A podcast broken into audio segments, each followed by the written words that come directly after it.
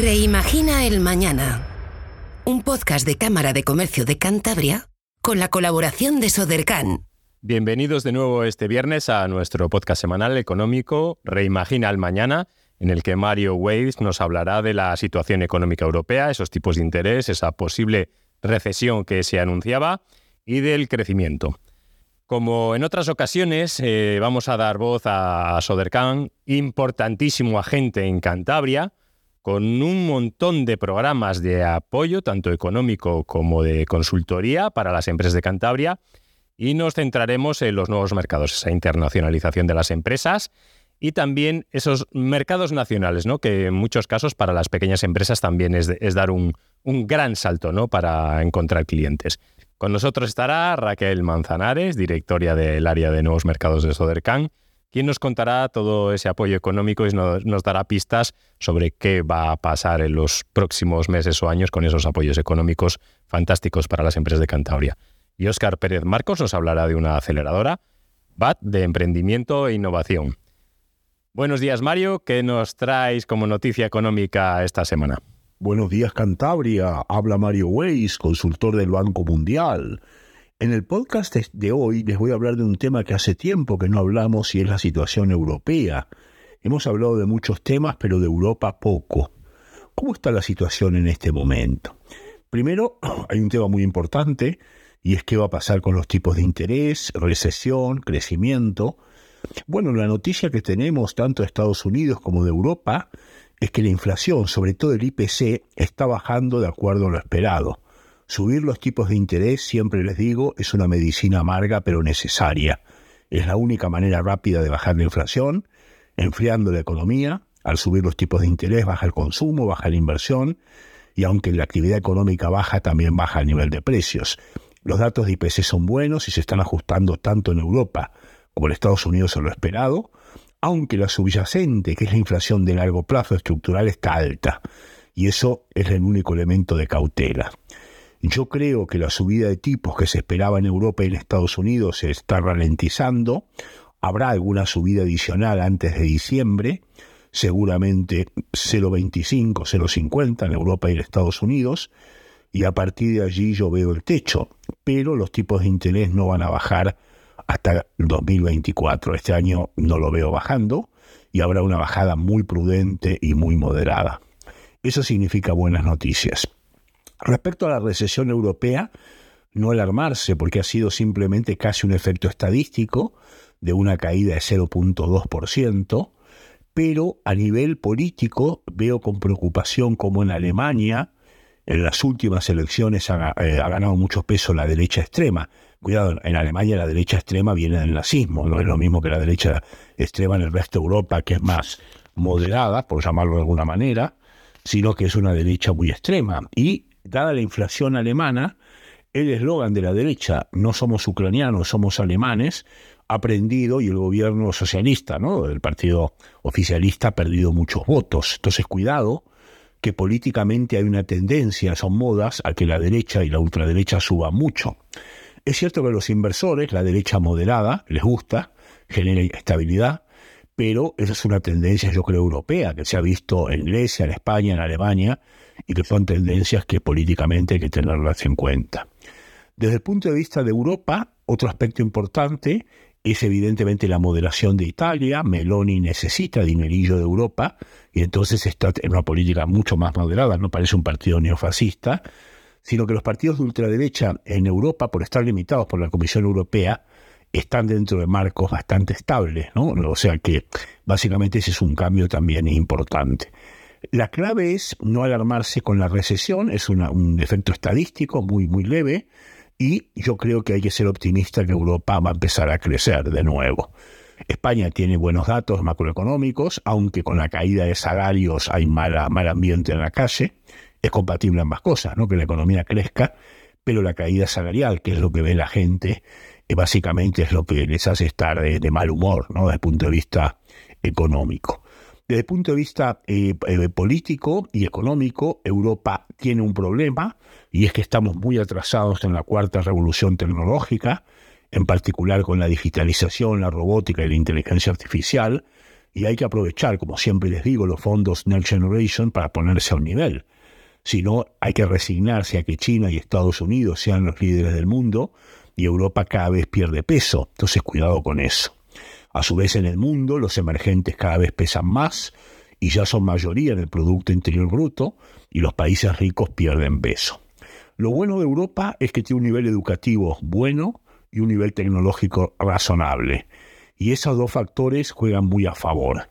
El elemento que hay que potenciar es el tema energético, que es el tercer elemento estratégico donde Europa tiene que ir a un modelo de renovables, pero de manera de transición moderada, huyendo de los ecologismos radicales, pero dando peso importante en la sostenibilidad y enfatizando eh, el cambio de dejar evidentemente el petróleo, el carbón, para energías limpias.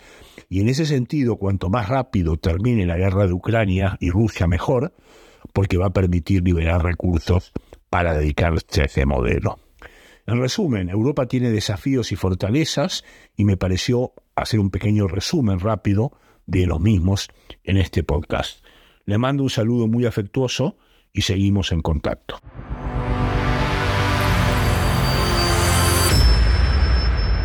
Y hoy en nuestro podcast semanal Reimagina el Mañana tenemos a Raquel Manzanares. Buenos días, Raquel. Buenos días. Encantados de volverte a tener aquí. Hoy, bueno, Raquel es directora de Nuevos Mercados en Sodercan Hablamos habitualmente ¿no? de diferentes programas, siempre intentando buscar ese beneficio para las empresas de Cantabria, que a veces cuesta ¿no? que llegue la información ¿no? y, hay que ampliar plazos, porque realmente la, administración pública, las instituciones y, Sodercan en concreto quiere que ese dinero se, se consuma. ¿no? Tenéis nuevos programas este año, repiten un poco las líneas de actuación, pero tenemos que seguir divulgando, ¿no? Divulgando para que las empresas, nuevas empresas empresas que ya están instaladas, que no, no dieron ese paso ¿no? a, a nuevos mercados, ¿no? Al, están en un sistema tradicional de, en ese paso y, se sientan apoyados sobre todo, no solo en la parte económica, sino en la parte técnica, ¿no? para eso está, está Soderca. Eh, pues sí, es ese un poco el propósito del programa de ayudas 2023. Eh, Sodercan como agencia de desarrollo ya sabes que acompaña a la empresa desde su nacimiento a través de las ayudas de creación de empresas que hacemos en colaboración con la Cámara también. Eh, toda la parte de crecimiento a través de la innovación y el I D. Y después llegamos nosotros con eh, nuestras ayudas para apertura de nuevos mercados, para apoyar la parte comercial tan importante para sobre todo pequeñas empresas, pero digamos que no tenemos limitación. Nosotros trabajamos con pequeña, pero también con mediana, incluso con alguna gran empresa en su estrategia y expansión comercial. Eh, tanto nacional e internacional. El, mercado en el que vivimos, como siempre decimos en el podcast, microempresa, sí. micro microempresa, ¿no? Sí, sí. Y vosotros desde Sodercan habéis ampliado, ¿no? Viendo la situación de Cantabria, habéis ampliado claro. el número de, de CENAES, ¿no? Ahora ya es también que se pueden acoger, no estamos hablando solo de actividades industriales, ¿verdad? Sí, es verdad que históricamente Sodercan ha apoyado industria. Siempre hablamos. Siempre se No, no es así. Y ahora mismo eh, hemos ampliado el número de sectores en los que trabajamos también para dar respuesta a lo que es el tejido empresarial y económico de la región. Y, y ese es un poco el objetivo, ser, digamos, dar respuesta a las necesidades de todos los elementos que configuran nuestra, nuestro empresariado. Ejecutar un cambio de modelo, pero apoyar realmente a los que están, a los que a la realidad ¿no? del mercado. tenéis diferentes actuaciones ¿no? que, finalizan en agosto, en septiembre, en octubre, ¿no? Y tenéis eso, actividades para nuevos mercados nacionales e internacionales, que es en lo que, lo que tú te centras ¿no? en tu trabajo del día a día para apoyar a estas empresas en Cantabria. En la parte de expansión comercial introdujimos todas las actuaciones nacionales también, un poco para dar respuesta a la situación provocada por el COVID, ah. que impedía la salida a nuevos mercados internacionales, y también porque nos demos cuenta que para algunas empresas pequeñitas también era un esfuerzo considerable acudir a una feria en Barcelona, una feria en Madrid, para exponer sus productos y queríamos que esas ayudas llegasen a ellos y responder a esta necesidad.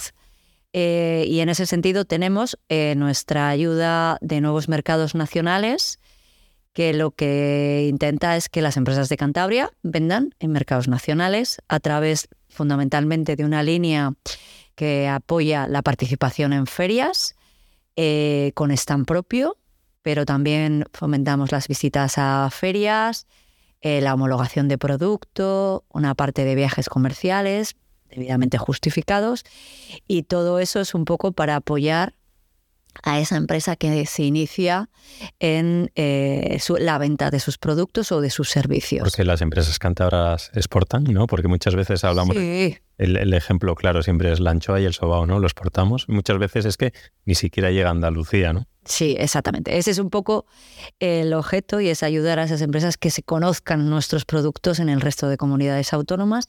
Y bueno, porque algunas ferias que se celebran en territorio nacional también son tractoras de compradores internacionales. De manera indirecta también estás vendiendo desde el territorio nacional a otros mercados fácilmente, porque ya tienes quien te venga a ver el producto, pues hablo de alimentaria, por ejemplo, o de gourmet en Madrid, que vas con tu producto de Cantabria y, a esa feria acuden compradores internacionales que potencialmente podrían comprar. Que no nos dedicamos solo a la alimentación, ¿no? No nos dedicamos solo a la alimentación, además eh, Cantabria es puntera, como sabes, en otros sectores.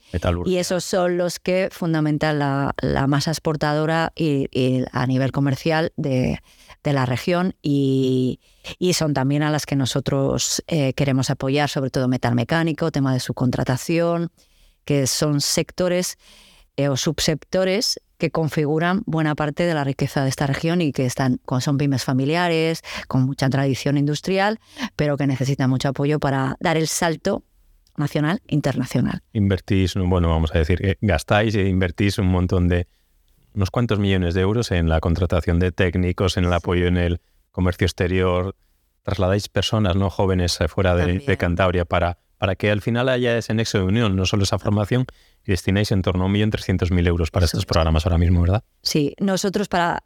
Yo creo que desde todas las organizaciones tenemos claro que el, talento es fundamental. Cuando estudias por qué una empresa no exporta o no se inicia en mercados eh, exteriores o nacionales o no empieza a vender, es porque no tiene recursos preparados para hacerlo. Porque es una empresa muy pequeñita, eh, muy familiar, que no tiene destinado a nadie realmente formado en temas comerciales y mucho más en temas internacionales, donde ya hay que saber idiomas, hay que tener una cierta formación eh, operativa comercial que, responda y, que, pueda vender el producto o el servicio que, está, que, tiene la empresa de Cantabria. Y nosotros ahí estamos invirtiendo, invirtiendo en la convocatoria de técnicos comerciales para apoyar una contratación estable en los departamentos comerciales de las empresas eh, concediendo hasta 25.000 euros por contratos indefinidos eh, que cumplan una serie de requisitos. Y también hacemos, primamos, también hay el retorno de talento a la región. Es decir, que si la empresa contrata a un técnico que haya nacido en Cantabria, que haya estudiado en Cantabria y que ahora esté trabajando fuera y le contrata para volver a Cantabria, hay un plus más, un 10% más de ayudas. ¿Están volviendo? Están volviendo, sí. Yo creo que estamos haciendo cosas más o menos bien para que intentar que ese talento vuelva en la medida de lo posible. Bueno, Cantabria es Cantabria y, lo que se pretende es pues, pues ayudar un poco ahí. Y luego tenemos un programa que todavía no tenemos las bases publicadas de becarios en oficinas comerciales, del que nos sentimos muy orgullosos también porque formamos eh, eh, universitarios de Cantabria para que vayan durante un año a una oficina comercial en mercados que nosotros consideramos estratégicos para que se formen en temáticas de comercio exterior en, dentro de una oficina comercial de lices y con el espíritu de que vuelvan luego y todo eso que han aprendido sirva para las empresas. Y durante su periodo también que respondan consultas, que nos ayuden en misiones comerciales que nosotros hacemos en esos mercados. O sea que yo creo que cerramos un poco el círculo ahí, ¿no? De las dos cosas, de formar, que yo creo que son... No, solo es dinero, es un conjunto, un full equip para la exportación. Eso es. Y luego configurar también una red de, de digamos, de prescriptores nuestros y la verdad es que sí que es un programa del que estamos muy contentos y donde hay desde 11, muchos años. Sí, tenemos algún técnico. Sí, sí, sí. Y estamos muy contentos con el programa y encantados de cuando lancemos la convocatoria eh, se presenten muchos jóvenes y poder seguir eh, formándoles en, temas de internacionalización que nos parece clave para el desarrollo, eh, digamos, curricular de ellos, pero también porque estamos eh, haciendo que las invirtiendo en futuro, que las empresas tengan personal mucho más cualificado que, que sin esa formación extra. ¿Qué intensidad tienen estas ayudas de nuevos mercados, exportación y hasta cuándo podemos solicitarlo y cómo? En general, la de tanto la de exporta, que no la ha descrito, pero digamos la de exportación sería muy similar a la de mercados nacionales, solo que adaptada al territorio internacional, también asistencia a ferias internacionales, homologaciones de producto, tema de registro de marcas, eh, viajes comerciales, estudios de mercado que me hagan, voy a quiero vender mi pieza para el sector eólico y la quiero vender en Dinamarca, pues alguien que me haga un estudio de mercado, todo eso. Eh, hemos tenido aquí hace poquito una empresa cantabra que solicitaba eso, ¿no? Oye, yo tengo ya un producto, puedo ir a este país, tiene, tiene interés, ¿no? Puedo tener alguna rentabilidad que ese estudio es fundamental para tomar una decisión, porque a lo mejor estoy emperrado en ir a no sé qué mercado y eso y ese no es el mercado en el que tu producto le puedes vender ni por precio ni porque estás certificado o porque a lo mejor el, mercado no está preparado para acogerle, sin más. Entonces, esos estudios son fundamentales y nosotros les subvencionamos. La subvención es del 60% con distintos topes de ayuda dependiendo de, la orden. Eh, lo que sí que es importante en estas en Exporta, en nuevos mercados y en una de certificaciones que te voy a comentar ahora y en la parte de digitalización, es que el gasto tiene que estar ejecutado y pagado cuando se presenta la subvención. No es igual que en contratación de técnicos, que hay un efecto incentivador y que solicitas, nosotros concedemos y luego justificas y contratas en su caso. Eh, es más rápido de concesión finalmente a las bueno, ¿no? Ya está ejecutado y firmamos el pago. Sí. sí, hoy me ha dicho el emprendedor que hemos hablado antes, ¡jo, qué bien! Porque ya más o menos si lo tengo todo bien justificado, la ayuda se va a conceder, porque no es, no compite, o sea, si tú cumples requisitos, vamos, es un mero cumplimiento de requisitos y que tú tengas una actuación que efectivamente esté bien presentada. Pero normalmente se concede y es más ágil. Claro, depende de las solicitudes que tengamos, pues a veces hemos tardado más, depende de los años, del tiempo, del momento, pero sí que, que, sí que es más ágil. Lo que se hizo hace tiempo en la Cámara lo ejecutamos y en otros organismos buscar líneas de financiación previas para que los emprendedores puedan ejecutarlo y luego recibir la subvención lo más rápido posible. También.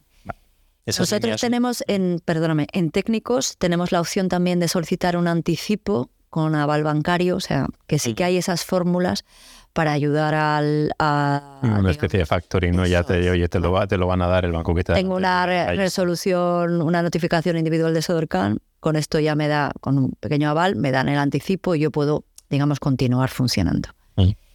Y luego tenemos una orden eh, específica para todo lo que son gastos relacionados con digitalización de la empresa. Mm donde están, bueno, la típica página web, porque aunque parezca increíble, todavía hay empresas o que tienen una página web. Ya yo creo que decir que no la tienen, igual esto no, pero obsoletas, poco dinámicas, sin traducir, un poco. Entonces queremos seguir potenciando eso, bueno, con, con, nuestras ayudas. Digitalízate para crecer. Eso es, se llama Digitalízate para crecer.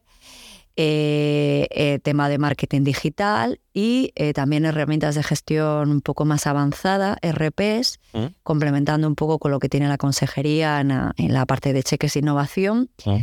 y una parte de gastos de ciberseguridad también. Digamos que eso es fundamental. Ya leía un artículo en el periódico ¿no? que, que prácticamente todas las empresas recibían ciberataques no a diario y que la mayor parte pues era, eran graves.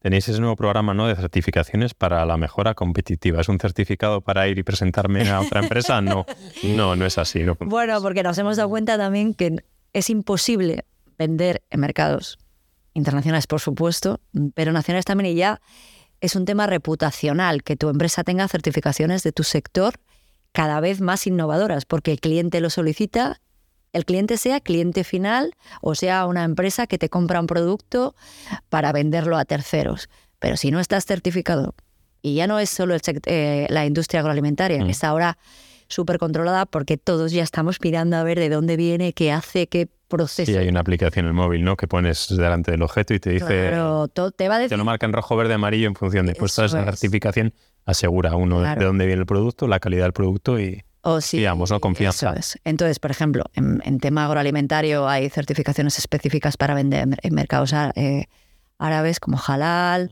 para vender en, Estados Unidos. Certificaciones que pone el país a la hora de, introducir, que te pone el sector y que te pone el cliente. y también son certificaciones de más de más sí. O sea, estamos hablando de todo el abanico de certificaciones eh, de seguridad de la información, muy importante cuando quieres trabajar eh, con administraciones públicas y haces sistemas de, seguridad o temas informáticos, si tienes que entrar en los sistemas de una administración, te tienes que certificar en que realmente tú eres una persona, tu empresa es segura. Entonces, ese tipo de certificaciones también las estamos introduciendo. Entonces, ese, todo ese abanico es lo que queremos que las empresas eh, eh, consigan tener esas certificaciones y los gastos relacionados con esas certificaciones también, eh, tanto ensayos como asistencia técnica como el gasto puro de la certificación. Y lo tienen que obtener en el periodo que tenemos puesto un poco en la convocatoria para, para la obtención. Al final son cíclicas, ¿no? No queda nadie fuera, ¿no? Si acaba el, no el 31 de octubre, si lo hacemos después, pues a, la, siguiente convocatoria. La siguiente convocatoria. Esto es importante porque hay personas que, que, por urgencia realizan inversiones. Claro. A veces lo hacen mano, la factura está dentro del periodo y luego el pago no. Claro. Pues siempre tendrá la posibilidad, desde hace muchos años Odercan así actúa de que se puedan acoger a, la, siguiente anualidad, que es importante. Eso es. ¿Cómo solicitamos este tipo de programas? Eh, bueno, tenemos un portal de gestión de ayudas, yo creo, quiero decir que muy intuitivo. Es verdad que solicitamos documentación técnica, pero cada día estoy más convencida, bueno, estamos todos convencidos de que estamos gestionando fondos públicos y que hay que hacer, ser riguroso en la gestión y en, y en la, digamos, en, en, la, en la concesión y, hay, que, hay que justificar el gasto. No solo la factura y el pago, sino la evidencia técnica de que la actuación efectivamente se ha hecho. Y, pero bueno, tenemos muchos beneficiarios que repiten nuestras ayudas y, creo que no, eso no puede impedir solicitar una ayuda. Y desde distintas entidades también colaboran en la presentación de solicitudes. Nosotros estamos a disposición de, de hecho, ahora estamos haciendo entrevistas individuales presentando las ayudas a nivel concreto con cada una de las empresas. Para las empresas nos cuenta, voy a hacer esto. Entonces yo le, nosotros le decimos, pues mira, esto aquí, línea 2 de esta orden. Línea es importante enviar a las empresas información de ayudas así, que al final no saben realmente lo que están pidiendo ni qué deben pedir. Eso es, porque encima una orden, y además tiene que ser así, Tienes casi 50 hojas, es mucho articulado, complejo, que conviene leer porque luego hay que saber, digamos, a lo que uno se presenta, eh, porque realmente está todo escrito, pero bueno, nosotros intentamos eh, eh, agilizarlo de la mejor manera o hacerlo lo más sencillo posible para que sea entendible y distintas organizaciones hacéis un poco lo mismo para, para que sea fácil, porque este dinero lo que queremos es que llegue al beneficiario. Es muy triste también. Sin consumir es triste. Conceder y que luego no esté bien justificada la ayuda. Mm. Por un error que se podía haber evitado antes en la, en la solicitud. Ese es un poco el objeto. Muchas gracias Raquel por estar aquí. Como sacaréis más programas desde Sodercan, pues eh, nos volveremos a ver en, breves días. Sí, claro que sí. Gracias. Eh, bueno, yo lo último quería apuntar. Eh, tenemos una orden de organización de ferias y congresos empresariales en Cantabria. Sí, que el otro día comentamos. Es importante porque luego eso, el, poder sentarnos un día todos juntos, ¿no? Las empresas y, y hablar de los problemas y buscar soluciones entre todos también es fundamental. Eso es. Nosotros ahí digamos que es una cosa un poco diferente porque lo que tratamos de atraer a Cantabria es congresos empresariales y ferias empresariales relacionadas con el sector industrial y temas de energía renovable, o sea, con lo que es nuestro un poco business, eh, que se celebren en Cantabria y que sean promovidas por empresas de la región. Nos interesa por muchas razones, porque ponemos a Cantabria en el mapa a nivel internacional, sobre todo porque lo que pedimos es que haya participación tanto de ponentes como de asistentes de fuera de Cantabria y, y primamos también que sea internacional y porque también presentamos nuestro tejido industrial. Y aquí hay, eso antes no lo hemos dicho, empresas que exportan y que son muy importantes a nivel internacional, que atraen a distintos prescriptores, compradores, y que eso venga a nuestra región es bueno. A nivel turístico está claro, pero es que a nivel empresarial nos pone en el mapa. En el mapa en un subsector en el que somos punteros, no sé, ascensores, de repente. Tenemos aquí una empresa que ha hecho el año pasado un congreso empresarial en el que el mundo del ascensor se ha puesto a mirar Santander Cantabria, porque encima yo creo que descentralizaron el evento y lo llevaron a distintos eh, sitios y, se y, bueno, yo creo que, que, es una cosa muy interesante para atraer en, para, para, todos un poco y para, para el tejido empresarial y para Sodercan y para en general Cantabria. Pues muchas gracias Raquel y, nos emplazamos de nuevo en unos días. Venga. Salud. Gracias. Ahora, como siempre, para finalizar nuestro podcast, hablamos con Óscar Pérez Marcos, que nos hablará de una aceleradora empresarial. Buenos días, Óscar. Hola, buenos días, David. Gracias eh, por este espacio una semana más. Mira, hoy quería hablaros del proyecto BAT, eh, Accelerator Tower, que es un referente en, el ecosistema de emprendimiento e innovación del norte de España y que acaba de abrir sus puertas en, Bilbao. Eh, se trata de un espacio de coworking eh, que cuenta con, bueno, pues con todas las facilidades ¿no? para acompañar empresas y startups en diferentes momentos y que bueno, tiene un portafolio de servicios orientado a, bueno, a todos los principales actores del ecosistema, ¿no? desde startups, eh, corporates, inversores, centros formativos y agentes científico-tecnológicos. Eh, entre otras cosas, ofrecen asesoramiento y aceleración de proyectos, eh, ofrecen financiación, también programas de formación sin coste, de, networking y de visibilidad internacional o infraestructuras de, de primer nivel y apoyo público. Cuentan una terraza eh, pues muy acogedora también para la celebración de eventos y, salones eh, multidisciplinares. Y eh, bueno, cabería destacar sobre todo pues, los programas que están diseñando. ¿no? son programas en tres grandes líneas. La primera sería la aceleración, básicamente para dar impulso a, a, startups y que puedan crecer y acompañarlas en su proceso de escalado. Eh, por otro lado, tienen una línea que se llama Matchmaking, eh, eh, bueno, donde hablan también de innovación abierta, de challenge, de global scans y hackathons, que básicamente lo que ayudan es a, encontrar ese compañero de viaje para hacer frente a, los diferentes retos. Dentro de su gran ecosistema, pues buscan partners para pensar nuevas soluciones, realizar pruebas de concepto o desarrollar colaboraciones. Y la tercera línea importante que, que cabe destacar de esta eh, entidades de Global Mobility o básicamente los programas de movilidad, ¿no? desde emisiones directas eh, e indirectas a, otro tipo de programas de movilidad para acceder a, eh, bueno, pues a través de su gran ecosistema de, hubs a, bueno, pues a, conocer estos, estos nichos y estos mercados y, bueno, posiblemente pues acompañar empresas en su proceso de internacionalización. ¿no? lo más destacado de, este nuevo programa o de esta aceleradora es que de alguna manera cuenta con con eh, una red ¿no? de 140 nodos, eh, bueno, pues porque se apoya en varias instituciones referentes como son eh, Talent Garden o, el Impact Hub y que de alguna manera pues mejora su propuesta de valor. Oscar, ¿quién está detrás de esta iniciativa, de esta aceleradora? Bueno, pues realmente el BAT es una apuesta del gobierno vasco, la Diputación Foral de Vizcaya y el Ayuntamiento de Bilbao para convertir Euskadi en un referente de emprendimiento e innovación. También cuentan con, bueno, pues con la red internacional de Press Waterhouse y la colaboración de Talent Garden e Impact Hub, como, como ya mencionamos. ¿Cómo podemos conseguir más información, Oscar, si estamos interesados? Bueno, pues eh, eh, os compartimos la página web, es viaacceleratortower.com y nada, todos invitados a, visitar este proyecto que está muy cerca de nosotros.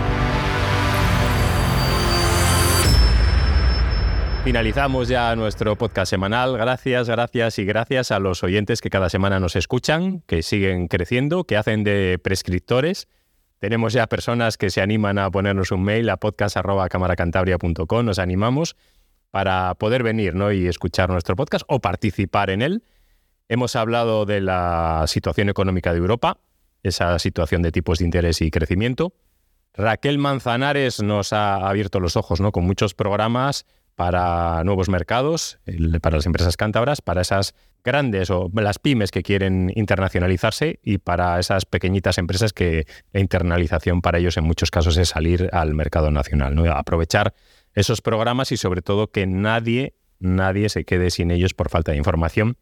Y Óscar Pérez Marcos nos ha traído una aceleradora empresarial, BAT, de emprendimiento e innovación social. Muchas gracias por escucharnos y hasta la semana que viene.